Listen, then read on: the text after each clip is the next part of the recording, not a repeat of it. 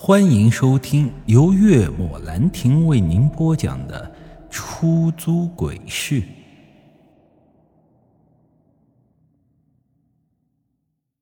至于车子，应该也不在他的掌握之中。那么这辆车到底是从哪里来的？明明已经在三年前发生事故报废了，为何会再次出现呢？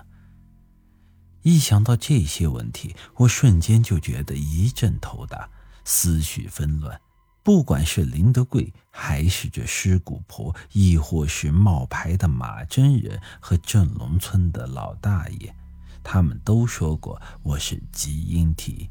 难道说这一切的一切都和这个原因有关吗？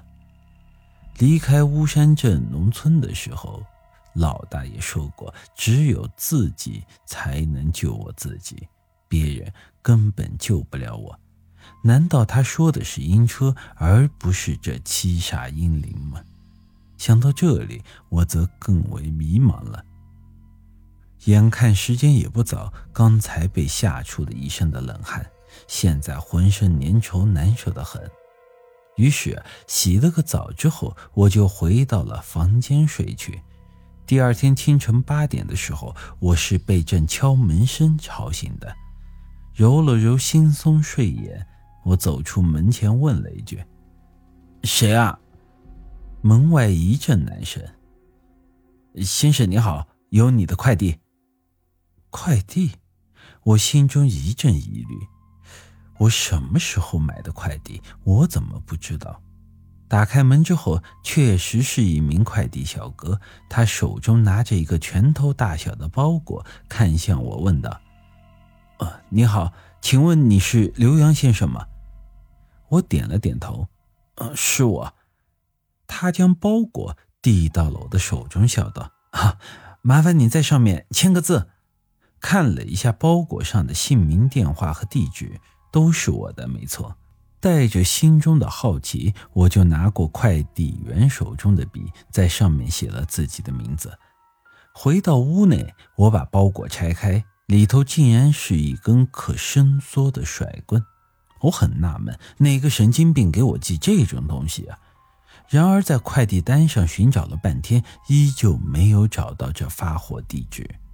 发货地址上写的只是一个未知。现在的快递都能这么发了，不写地址也行。这是我无疑最惊讶的。然后我将包裹里找了一下，我竟然又发现一张蓝色的纸条。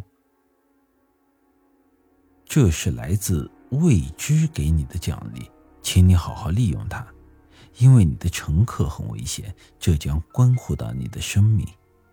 这最下面写的则是“恶灵惊魂棒”，和上次一样。刚念完纸条上的内容，纸条就瞬间爆发出幽蓝色的火焰，将其烧成了灰烬。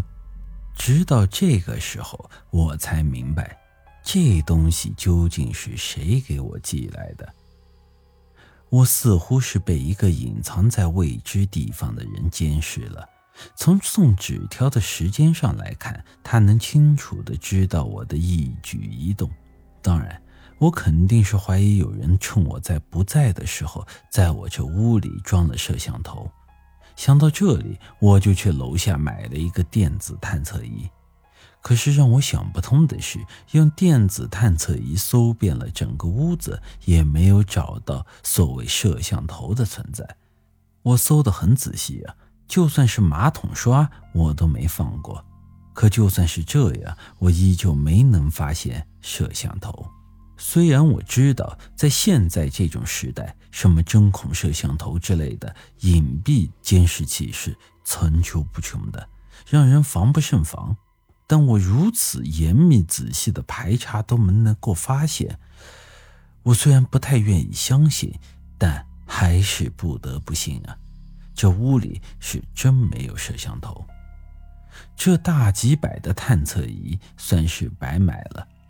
这心头顿感一阵无力，瘫坐在沙发上就点了一根烟抽了起来。这烟刚抽半支，这客厅大门再次被敲响，我一阵烦躁。这天天都是谁呀？哪来那么多事情？带着想骂人的冲动，我将房门打开，这顿时间就愣住了。这门外，赫然站着一个俏生生的成熟型美女。不得不说，刚才第一眼确实惊艳到了我，一时间啊都看傻了。长发大波浪，五官精致的没得说，这烈焰红唇，性感似火，胸怀宽广，这细腰丰臀，简单一句话概括：脸是古典美，身是大洋马。